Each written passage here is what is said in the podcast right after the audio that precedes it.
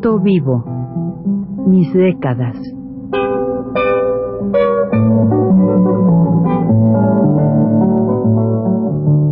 Juan de la Cabada, mediante esta serie de programas radiofónicos, narra los momentos más intensos de su existencia como escritor, trotamundos, militante de la condición humana, todo lo cual es ya patrimonio de nuestra mejor literatura.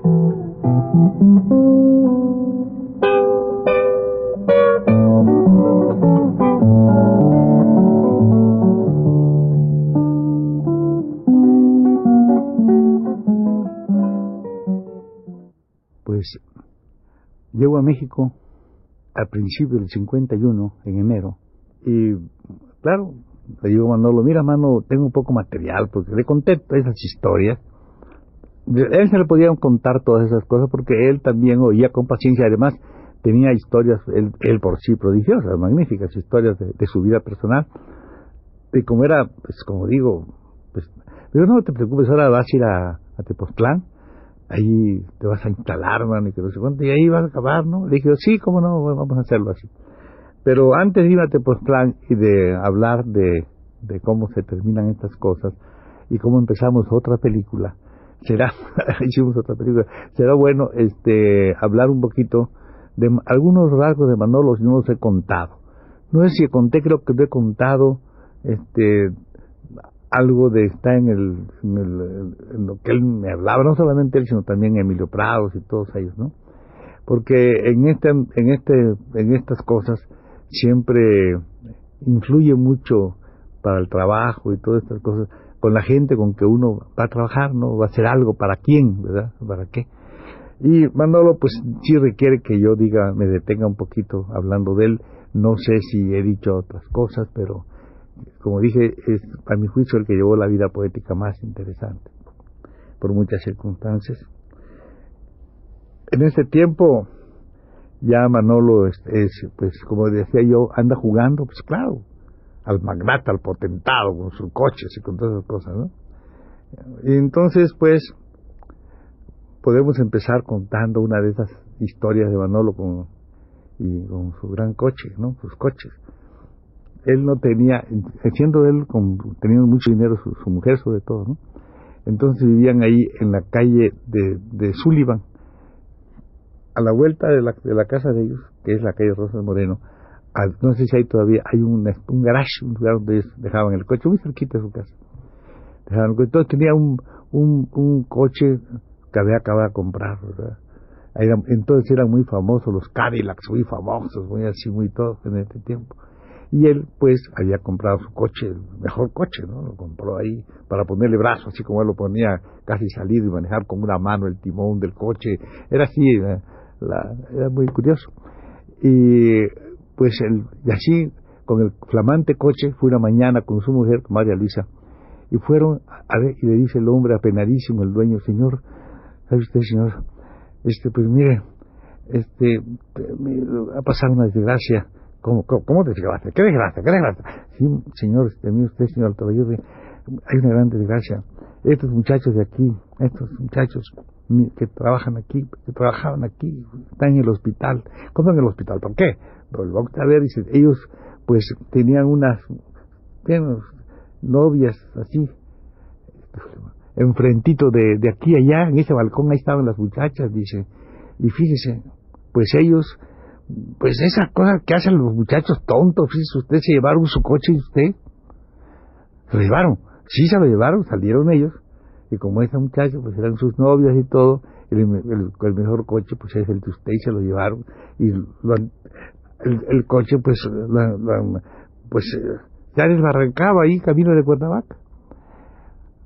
Y dice Manolo no, yo quiero creo que un rico de otra naturaleza se hubiera puesto indignado contra el señor el dueño del garage contra los este contra los muchachos que estaban en el hospital el Manolo le dice oye María Luisa Mira lo de que somos nosotros responsables. Mira lo, a dónde llega esta cosa de la vanidad y del lujo que lleva un par de chiquillos, un par de chiquillos, hombre, lo lleva a llevarse mi coche, claro, yo también lo hubiera hecho, el mejor, el mejor, ¿qué coche tan bueno como este? Es el mejor. Entonces, esta, este pecado que hemos cometido de lujo, esto de lujo que ha sido un pecado enorme, terrible, que ya lo dicen, porque ya ves que entre los siete pecados, ahí, está este. Entonces, fíjate, y ahora estos chicos están en el hospital. Vamos ¿Y en qué hospital están? Pues dijo, en tal lugar, vamos a sacarlos. Se fueron corriendo, dieron la responsiva médica de los muchachos, salieron, y él muy arrepentido decía, pero era natural, hombre, ¿cómo va a ser de otra manera? Tengo un coche ahí, precioso, yo tengo una novia, me llevo ese coche, no voy a poner en una matraca de esas tan feas como hay por ahí, dice. Era, era un personaje como ven ustedes, de una, de, no digo yo de la, de, la obra, que es, una obra, una voz nueva, sino de la personalidad, es una, una vida poética muy interesante. Pues con estas cosas que contaba, contaba también una muy terrible, y tiene su parte porque es una, es, es tragicomedia él, según me cuenta, tenía, una, un amigo, vivían muchos allí, en Málaga precisamente, me parece que se llamaba este señor, este hombre Rovirosa, Rovirosa, sí. Y me parece, no estoy muy seguro, pero creo que sí se llamaba así. Entonces, este, resulta que eh, este, este hombre muy rico, pues se llevaba con todos estos cuates, ¿no? Con todos ellos.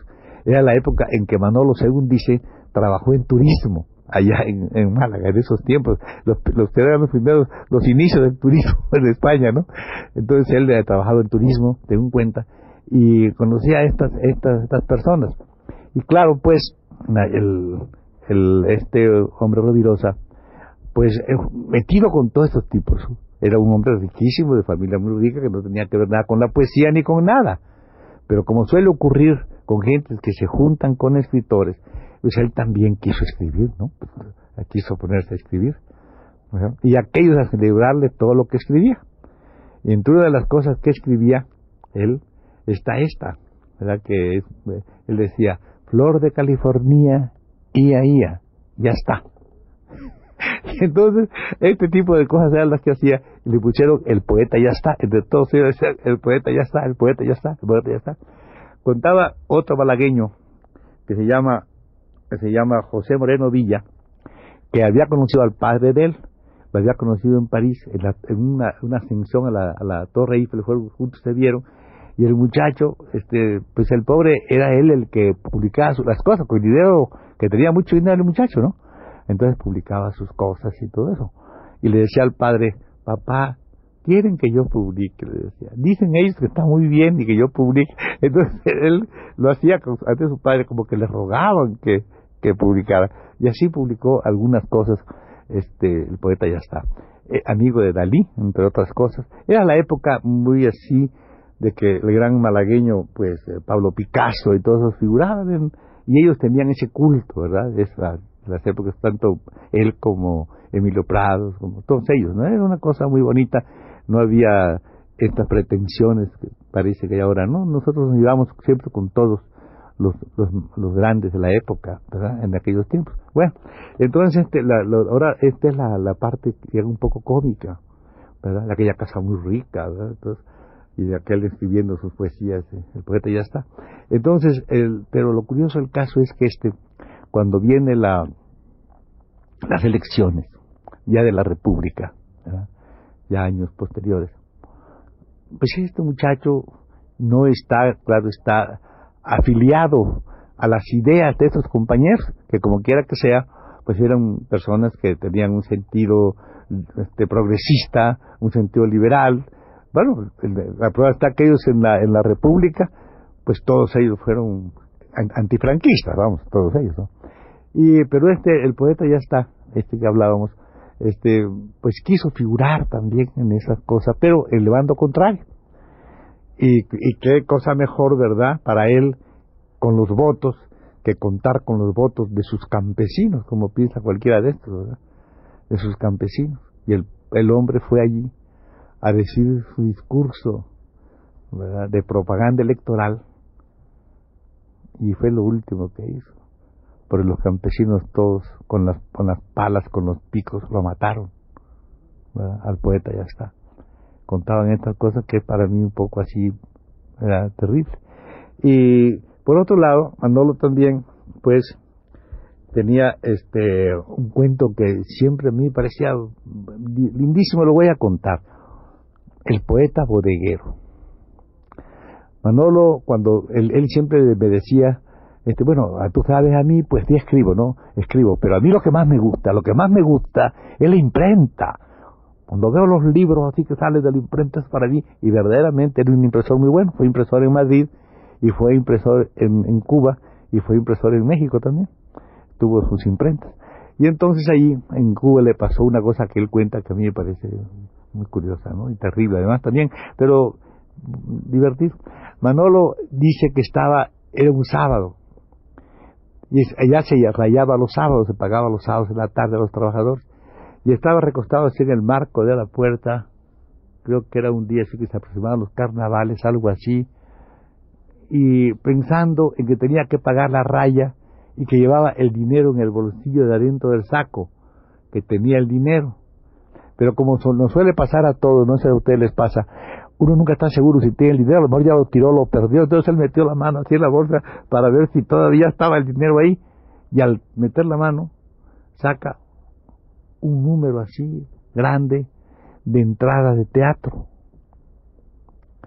Entradas a un teatro las ve y ve que se los trajeron a él para que él las vendiera. Él se ofreció a vender esas, esas entradas en beneficio de un republicano, ya señor, ya grande, cuando ya cuando acaba la, guerra española, en La Habana, y en, un teatro iba el señor a dar un recital, iba a hablar, ¿no? Iba a hablar, creo que iba a hablar, una, una conferencia iba a ser, una conferencia iba a dar. Y Manolo entonces dijo, pero qué barbaridad, ¿cómo es que se me ha olvidado esto? Yo no puedo hacer eso. Como hombre republicano, esta es una falta muy grave, ¿verdad? Desatender este compromiso con un hombre, hombre, pues ayudarlo, ¿no? ¿Cómo es posible? Y se fue, encaminó al teatro. Llegó al teatro, según me cuenta, se asomó, vio que había poca gente y salió a gritar. Aquí una gran conferencia, no sé cuánto, aquí entrada libre, hay que, y a repartir esos boletos que estaban, que estaban puestos con un precio. Y los repartió todos. Y la gente que pasaban, pues entraron a ver la cosa, ¿no? Bueno, ya se acabó aquello, aplausos, tal y cual, y Manolo fue corriendo a felicitar al señor y le dijo, hombre, mucho gusto, eh, sí, hombre, qué bien, y qué tal y cual, y su abrazo, felicidades, eh, mucho gusto y tal. Pero en esto dijo, ahí a propósito, me llevaron unas entradas, ¿eh? y todas las vendí. Aquí tiene usted, y le dio todo el dinero de la raya al señor aquel, en su inconsciencia, se salió. Y cuando salió, dijo, pero ¿quién soy yo? ¿Pero qué idiotez es esta? Por vanidad le di. ¿Y los obreros qué van a hacer ahora que yo llegue ahí con, con, esta, con la raya que debía pagarlos? Y, y, ¿Pero qué es esto? Iba todo desesperado, angustiado, sintiéndose muy mal. Y llegó allá. Y cuando llegó, pues no podía pagar la raya. Y se quedó muy triste en la, en la, en la puerta de la imprenta, esperando con una gran tristeza y oyendo a las máquinas trabajar y trabajar y trabajar y con ese remordimiento de conciencia. Pero esto no es todo. En la, en la próxima terminamos este relato.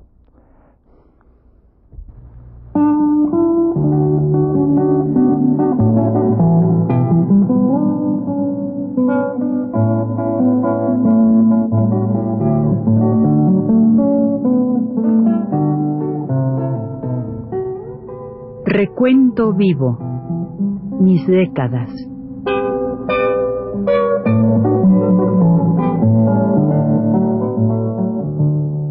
La Cabada, mediante esta serie de programas radiofónicos, narra los momentos más intensos de su existencia como escritor, trotamundos, militante de la condición humana, todo lo cual es ya patrimonio de nuestra mejor literatura.